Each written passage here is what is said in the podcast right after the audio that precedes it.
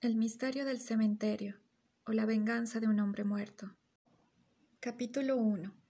La tumba de Burns. Era mediodía en el pueblecito de Mainville, y alrededor de la tumba de Burns había un grupo de dolientes. Joseph Burns había muerto. Cuando estaba agonizando, había dado estas extrañas instrucciones. Antes de depositar mi cuerpo en la tumba, dejad caer esta bola en el sitio señalado con una y tendió al párroco una bola dorada. La gente sintió mucho su muerte. Una vez terminada la ceremonia, dijo el señor Dobson, el párroco, Amigos míos, voy a cumplir el último deseo del difunto. Dicho esto, bajó a la tumba, a dejar caer la bola en el sitio señalado con una A. No tardó la comitiva fúnebre en empezar a impacientarse, hasta que al cabo de un rato el señor Charles Green, el abogado, Bajó a ver qué pasaba. Un momento después subió con el semblante asustado y dijo, El señor Dobson no está. Capítulo 2. El misterioso señor Bell. Eran las tres y diez de la tarde, cuando sonó estrepitosamente la campanilla de la puerta de la mansión Dobson, y al acudir la criada halló a un hombre mayor de cabello negro y patillas. Pidió ver a la señorita Dobson. Cuando estuvo ante ella, dijo, Señorita Dobson, yo sé dónde está su padre, y por diez mil libras se lo devolveré. Me llamo señor Bell. Señor Bell, dijo la señorita Dobson, ¿me disculpa si me ausento un momento? Por supuesto, contestó el señor Bell. Un instante después regresó y dijo, Señor Bell, ya entiendo, ha secuestrado a mi padre y pide un rescate. Capítulo 3 la comisaría de policía. A las tres y veinte de la tarde sonó con furia el teléfono de la comisaría de policía de North End y Gibson, el telefonista, contestó a la llamada. He descubierto la desaparición de cuatro padres, dijo una voz de mujer. Soy la señorita Dobson y mi padre ha sido secuestrado. Manden a King John. King John era un famoso detective del oeste. Justo en ese momento irrumpió un hombre gritando. ¡Ah! ¡Qué terrible! Vengan al cementerio. Capítulo 4. La ventana de poniente. Ahora volvamos a la mansión Dobson. El señor Bell se había quedado mudo ante las claras palabras de la señorita Dobson, pero cuando recobró el habla dijo No le exponga de manera tan simple, señorita Dobson, porque yo le interrumpió la aparición de King John, quien con un par de revólveres en las manos se colocó en la puerta tapando la salida pero más veloz que el pensamiento, Bell corrió a la ventana de poniente y saltó. Capítulo 5. El secreto de la tumba. Ahora volvamos a la comisaría. Una vez que el visitante se hubo calmado un poco, consiguió contar su historia con más coherencia. Había visto a tres hombres en el cementerio que gritaban Bell. Bell. ¿Dónde estás, compadre? y comportándose muy sospechosamente. Así que lo siguió, y entraron en la tumba de Burns, entonces bajó tras ellos. Les vio tocar un resorte en un punto marcado con una A y luego desaparecer. Ojalá estuviera aquí King John, dijo Gibson. ¿Cómo se llama usted?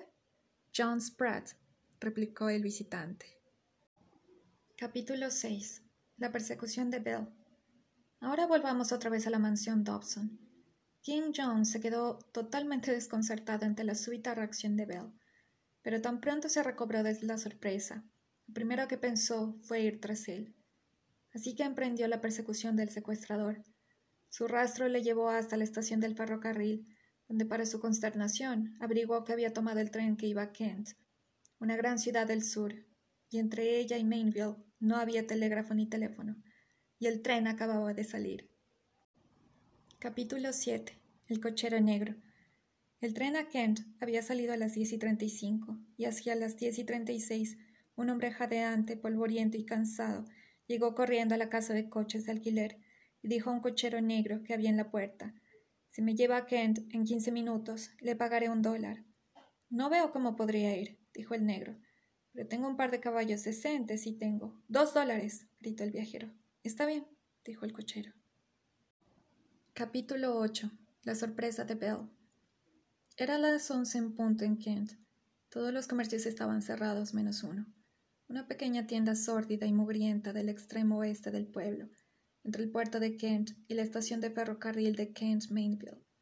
En el local, un individuo vestido de manera andrajosa y edad indefinida conversaba con una mujer de mediana edad y cabellos grises. He aceptado el trabajo, Lindy, decía. Bell llegará a las once y treinta y el coche está listo para llevarla al muelle, de donde esta noche zarpará un barco para África. Pero, ¿y si viene King John? preguntó Lindy. Entonces nos atraparán y colgarán a Bell, replicó el hombre. Justo en ese momento sonó un golpecito en la puerta. ¿Es usted Bell? preguntó Lindy. Sí, fue la respuesta. He venido en el de las diez y treinta y cinco y he dejado plantado allí a, King John, así que todo va bien. A las once y cuarenta, el grupo llegó al embarcadero y vio un barco recortado en la oscuridad. En el casco tenía pintado el Kedviv de África, y en el momento en que iban a embarcar surgió un hombre de la oscuridad y dijo John Bell, quedas detenido en nombre de la reina. Era King John. Capítulo 9. El juicio. Llegó el día del juicio y se había juntado una multitud alrededor de la pequeña arboleda que servía de tribunal en verano para asistir al juicio de John Bell, acusado de secuestro. Señor Bell, dijo el juez, ¿cuál es el secreto de la tumba de Burns? Solo le diré esto, dijo Bell. Si baja a la tumba y toca un sitio marcado con una A, lo averiguará. Y diga, ¿Dónde está el señor Dobson? inquirió el juez. Aquí. exclamó una voz detrás de ellos, y apareció en la puerta el mismísimo señor Dobson. ¿Cómo ha llegado hasta aquí? etcétera. clamaron a coro. Es una larga historia, dijo Dobson. Capítulo 10. La historia de Dobson. Al bajar a la tumba, dijo Dobson, estaba completamente oscuro. No veía nada, pero finalmente distinguí la letra A pintada en blanco en el piso de ónice. Dejé caer la bola sobre la letra e inmediatamente se abrió una trampa y apareció un hombre. Era ese de ahí, dijo, señalando a Bell, que estaba de pie, temblando en el banquillo. Me empujó abajo, a un recinto iluminado y brillante donde he vivido hasta hoy. Un día un joven entró precipitadamente y exclamó Han descubierto el secreto. y se fue. No me vio. Una vez Bell se dejó la llave le saqué la impresión en cera y el día siguiente me lo pasé limando llaves a fin de que se ajustasen en la cerradura. Un día después logré hacer funcionar una y al día siguiente, o sea, hoy, me escapé. Capítulo 11. Revelación del misterio. ¿Por qué le pidió el difunto J. Burns que dejase caer la bola allí, en la A? preguntó el juez. Para perjudicarme, replicó Dobson. Él y Francis Burns, su hermano, han estado años maquinando a mis espaldas de qué manera podían perjudicarme. Detengan a Francis Burns, gritó el juez. Capítulo 12. Conclusión. Francis Burns y John Bell fueron encarcelados de por vida. El señor Dobson fue cariñosamente acogido por su hija, la cual, entre tanto, se había convertido en esposa de King John.